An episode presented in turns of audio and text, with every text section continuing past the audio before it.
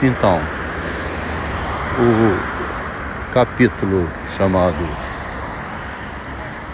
O Imortal nos Limites do Método,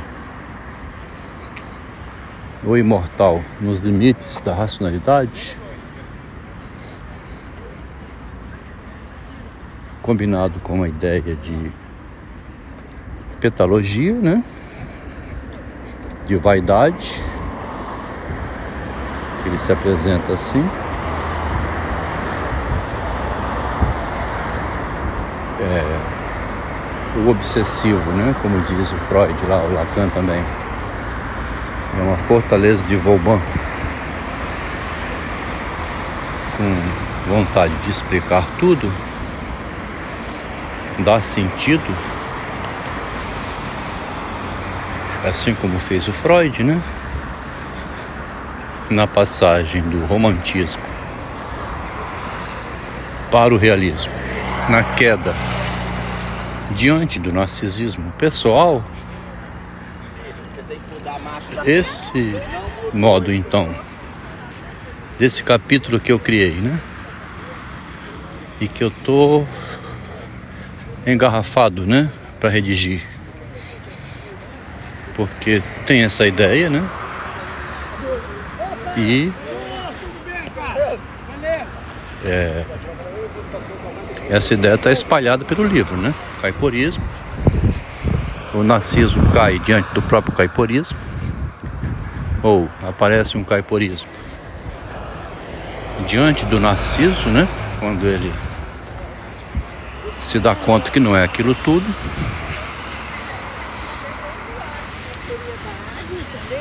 Então, o paralelo de Freud a Machado posso enriquecer pelo, pela ideia Freud explica e Machado explica. Ou Machado detalha muito.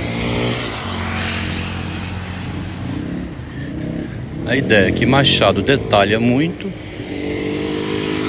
quer justificar todos os movimentos, todos os gestos, dá um sentido, né? Que recobre todos os movimentos, todas as circunstâncias, todas as cenas. Isso porque também não está errado ele. Ele acoberta de razão um movimento de Narciso, da Estela, por exemplo. Aí depois ele é coberta de razão, sempre a razão narcísica, né? Imaginária. Outro movimento da Estela, o movimento contrário anterior. E nesse joguete, né, fica o Jorge para cá e para lá, também perturbado com suas próprias razões. Ele utiliza eu acho que é uma expressão de Hegel, né? As razões do coração. Ele menciona as razões do coração, o Machado. E as razões do coração são volúveis, né? E ele vindo por esse caminho, eu posso entrar então por aqui, né? Para justificar uma certa náusea, né? Ele parecia já estar nauseado. É, os temas se repetiam. O modo dele escrever não mudava. Tá vendo? Que é aquele estado que dá assim, e o que eu faço agora, né? Como ele é também artista, né? Da palavra, bastante criativo, e é próprio do artista fazer um ato, né?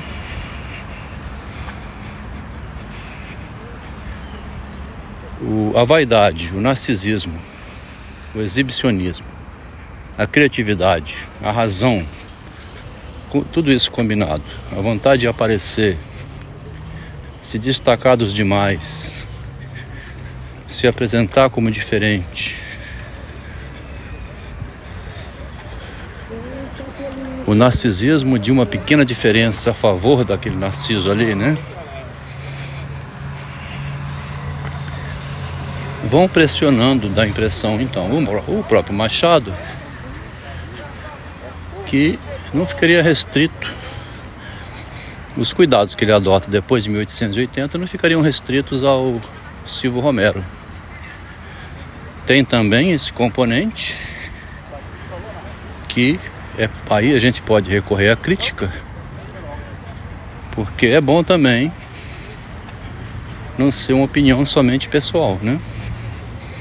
A unanimidade em dizer que o Machado se negou ao confronto com Silvio Romero. Então, se ele se negou a esse confronto, é, que o atacava, é, é, é visível então que ele tinha em conta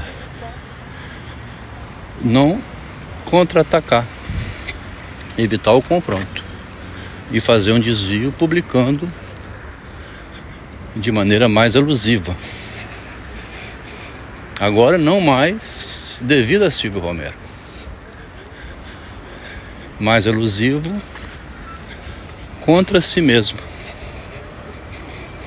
Aí ele inclui lá no alienista o que ele chama doutrina do narcisismo ou doutrina da vaidade. Aí ele está agindo contra ele, então. Dizendo que ele vai ficar isolado sem julgar ninguém, colocando-se ele próprio. O objetivo dele naquele conto é colocar-se a si próprio na Casa Verde, né? Ele repete a ideia, não julgar ninguém. Lá insurge-se gordo, não julgue para não ser julgado. Não faça diagnóstico para não ser diagnosticado. De 82 92. 1902 a 1906 são 24 anos de diferença. Então, eu vou, como diz aqui a psiquiatria, né? Fechando o diagnóstico. Além daqueles conceitos que nunca foram comentados em Machado de Assis, né, que já foram uns 12 isolados e colocados nos primeiros capítulos. Eu ainda tenho esse acréscimo aqui, né? Que eu já tinha posto a metafísica, o espelho e esse de imortalidade que eu acrescentei a imortalidade nos limites do método porque ele precisa agora transbordar o método, né? Tem uma falha, porque a mentira introduz uma falha entre a causa e o efeito. Haveria um encadeamento lógico da causa ao efeito? É, se houvesse a verdade sempre ali, confirmando, né? A água sempre ferve a 100 graus. Todo objeto que solta cai. E a frase do Jacques Lacan: só a causa quando algo manca. Só a causa quando falha. Falhou, o que, que houve? Por que deu essa falha? Por que esse garotinho ficou autista? Por que aquele lá é alcoólatra? Porque você viu agora no seu marido um monstro que você não via antes. O que você via antes que agora você não vê mais? Era uma ilusão? O que você está vendo agora nele que antes você não via? São as perguntas que eu comecei a fazer em 2003 uma série de perguntas que eu ficava falando pro meu amor. Começou a me hostilizar demais pelo meu jeito de ser. E terminou em 24 de dezembro de 2021, me hostilizando mais uma vez. De 2003, 18 anos depois, repete. Você tem que procurar tratamento. Você é uma pessoa que tem coragem de falar para uma mulher gorda que ela é gorda. Você tem coragem de pegar uma pessoa que tem medo de praticar a arte e ir ajudando a ela. Você tem coragem de colocar no seu trabalho uma pessoa que você não poderia colocar. Você tem coragem de levar para o seu departamento, onde você faz mestrado e ganhando muito dinheiro, a sua namorada você é psicótico, você tem que se tratar, hein? Quer dizer, passou a hostilizar quem promoveu a mulher. Retorna aqui então. Você vai fazer uma razão débil se tornar forte essa razão depois não reconhece a sua coragem, diz que a sua coragem é uma violência, que você dizer para a mulher gorda que ela devia emagrecer precisa se, ir se tratar psicanaliticamente e que você, com o mesmo gesto de coragem que levou a esposa a fazer aquilo que jamais faria para ficar bem de vida. Isso é um louco que faz isso. Então surge o raciocínio de cabeça para baixo. Que uma comentadora aqui diz: descalculia. A descalculia é um modo da histeria de confundir tudo ela começou agora a ficar irritada devido a ter citado o peido de café, mas é uma descalculia na linguagem. Né? O logos aí, a linguagem, falhou. Racionalidade foi proteger a imagem de um modo tão apavorante que a pessoa fala, tanto uma como a outra, fala a mesma coisa. Uma vê o defeito da outra, né?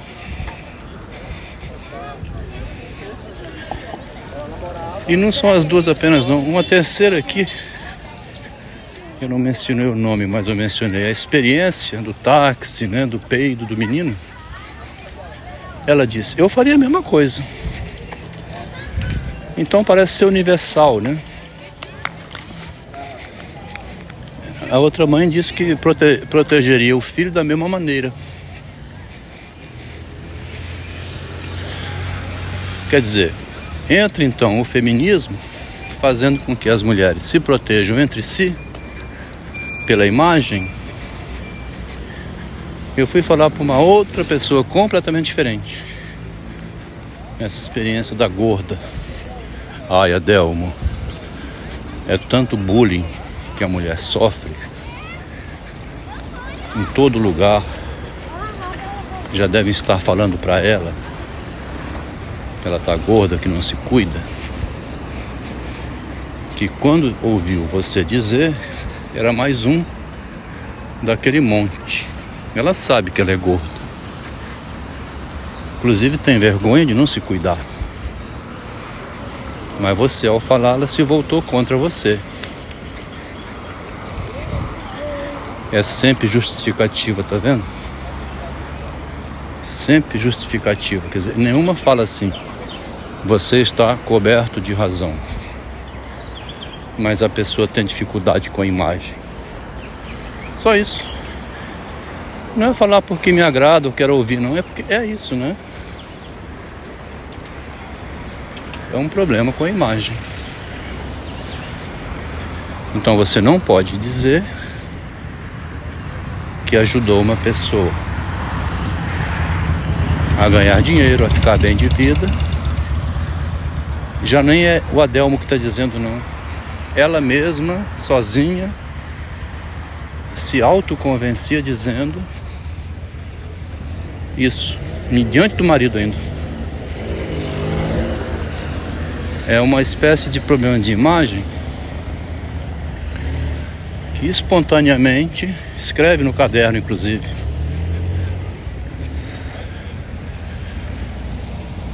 Inclusive escreve no caderno isso. Precisa forrar tão bem a imagem que, como escreveu no texto, entrei, sou corajosa.